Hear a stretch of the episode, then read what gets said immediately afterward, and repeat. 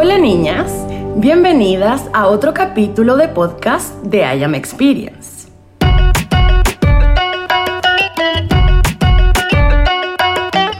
En el episodio de hoy vamos a hablar de la delgada línea entre amar y dejar de amarnos.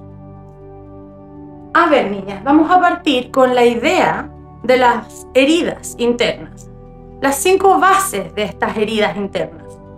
Ya sabemos que eso no produce soledad, no produce miedo, pero además de eso, nos produce esta como mm, eh, sensación de que podemos ir con todo y contra todo con tal de que no nos dejen.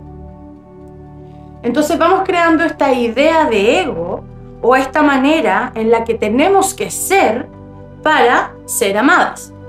Por ejemplo, eh, papá le gustan las niñas ordenadas, entonces yo soy extremadamente ordenada. O por el contrario, soy la persona más desordenada del mundo para llamar la atención. Mamá le gusta em, las niñas flacas o delgadas, entonces yo paso toda mi vida con problemas de alimentación con tal de que mi mamá me acepte. Pero no porque en realidad yo tenga esos problemas, sino porque he creado este ego para ser amada o porque creo que esa es la manera en la cual me van a aceptar o entre comillas, mis padres aceptaban a esta niña.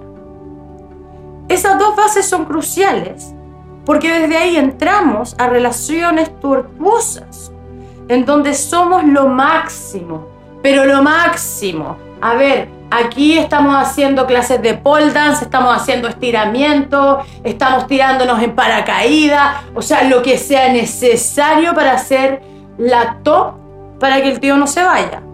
Y por eso cuando se va, decimos, pero ¿cómo? ¿Cómo se va a ir? Si mírame quién soy, ¿es quién eres realmente o lo que estás haciendo para que el tío no se vaya? Porque yo creo que esa es la clave. Y esa es la delgada línea entre amar y dejar de amarnos. Cuando hacemos cosas para que el resto no se vaya o nos moldeamos ante situaciones porque creemos que así el resto nos va a aceptar más, es cuando dejamos de amarnos. Entonces, no existe realmente un checklist. O en realidad sí existe. Ustedes tienen uno, yo tengo uno, los tíos tienen otro, cada uno tiene su checklist. Pero si estamos moldeándonos en el checklist de la persona, van a pasar dos cosas. Uno, nunca lo vamos a lograr. Dos, nos vamos a dejar de amar. Y tres, se van a ir. ¿Por qué? Porque una cosa es querer el checklist y otra cosa es creer que nos merecemos el checklist. Por eso, niñas, cada vez que ustedes conocen al hombre perfecto, o lo encuentran aburrido, o esto no puede ser, o algo tiene que tener, porque viene esta idea de no merecimiento ante las cosas. Entonces, ante eso, podrán entender que el intentar ser lo que el otro quiere o necesita, finalmente nos lleva a una muerte y más que anunciada, diría Gabriel García Márquez. El punto es que primero hay que ver, niñas, qué tan sanada tenemos nosotras nuestra herida. Y después cuando nos metamos con el personaje, tenemos que ver qué tan sanada el personaje tiene sus heridas. Y eso no va a depender de nosotras. Porque si, por ejemplo, el personaje tiene un tema con el compromiso, da lo mismo que ustedes sean Britney Spears, Dualipa o Sor Teresa de Calcuta. El tío se va a ir igual, porque él es el que tiene el tema con el compromiso. Si el tío tiene un tema de valores, da lo mismo que ustedes le regalen la Biblia, la Constitución de Estados Unidos, el tío va a seguir teniendo la misma falta de valores, porque es un tema de él. Y ustedes no se llaman vida, ustedes se llaman Catalina, Francisca, Lucía, Jimena, Fernanda. Ustedes no están destinadas ni tienen que andar dando ni de valores, ni de vida, ni de esfuerzo, ni de nada. Ustedes tienen que encontrar a alguien que sea igual o que comparta al menos los mismos valores y las mismas creencias, aunque éstas sean limitantes. Espero que no, por supuesto. La idea es ir evolucionando. Pero si es que al menos estoy buscando empatía en una persona y me encuentro con el ser menos empático y en vez de alejarme me dedico a tratar de que el tío tenga empatía, perdonen niñas, pero eso es tirarse al precipicio, ni siquiera con eh, con ningún tipo de ayuda o con ningún salvavidas o con nada.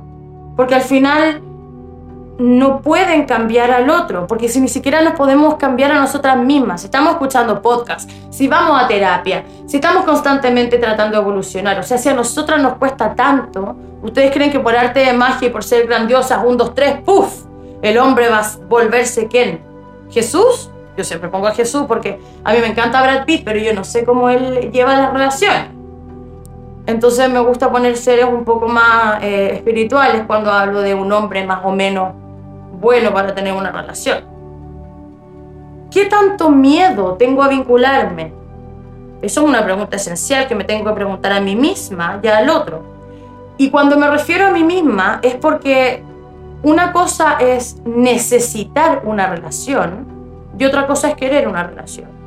Cuando yo ando como las locas buscando relaciones o buscando como los Tarzán aferrarme a una alianza sin soltar otra, ustedes no me van a creer lo que yo les voy a decir, pero eso también es miedo al compromiso. Eso es miedo a vincularme, pero vincularme a mí misma. Porque tengo la creencia de que estar conmigo trae un miedo tan espantoso que no soy capaz de poder lidiar con él. Y desde ahí voy a pasar toda mi vida buscando gilipollas que traten de soltar eso. Pero eso no va a pasar. Porque no existen superhéroes. Y además los superhéroes te rescatan del peligro no te rescatan de tus miedos internos.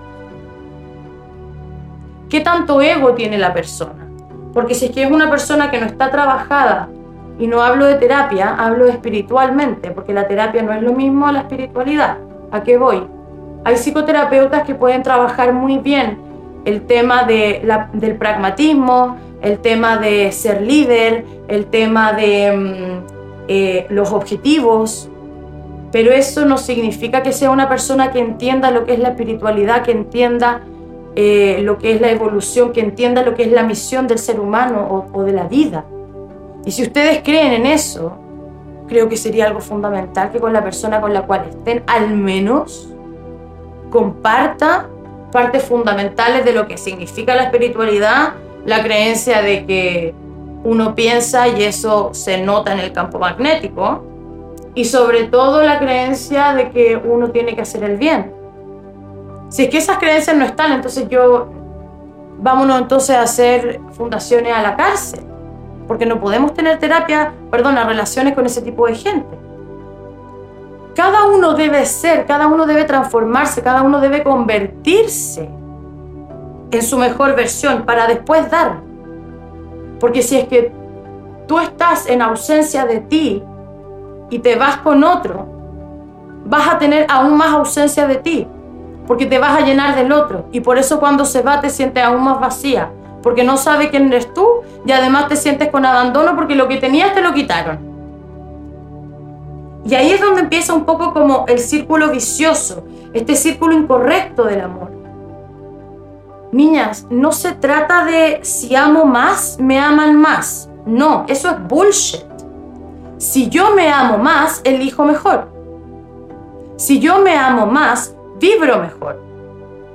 Si yo me amo mejor, reconozco la persona que tengo al frente. Y desde ahí puedo decidir, es para una noche, es para dos días, es para una semana. Pero cuidado con estar mintiéndonos, estando con alguien que sabemos que no, pero igual estamos que bueno ya por mientras, para no aburrirnos. Eso no es algo real y algo bueno porque todas sabemos que terminamos enganchándonos y esto termina siendo una catástrofe y desde ahí vienen los memes hasta el feo me deja. No, mi amor, el feo no te deja. Usted, señorita, le dio la puerta abierta y la puerta ancha para que cualquier gilipollas venga a dañarla. Porque no se escuchó a sí misma y porque no fue clara con consigo misma y porque no fue congruente consigo misma. Eso es clave. Entonces vamos a terapia, escuchamos podcast, creemos entenderlo todo.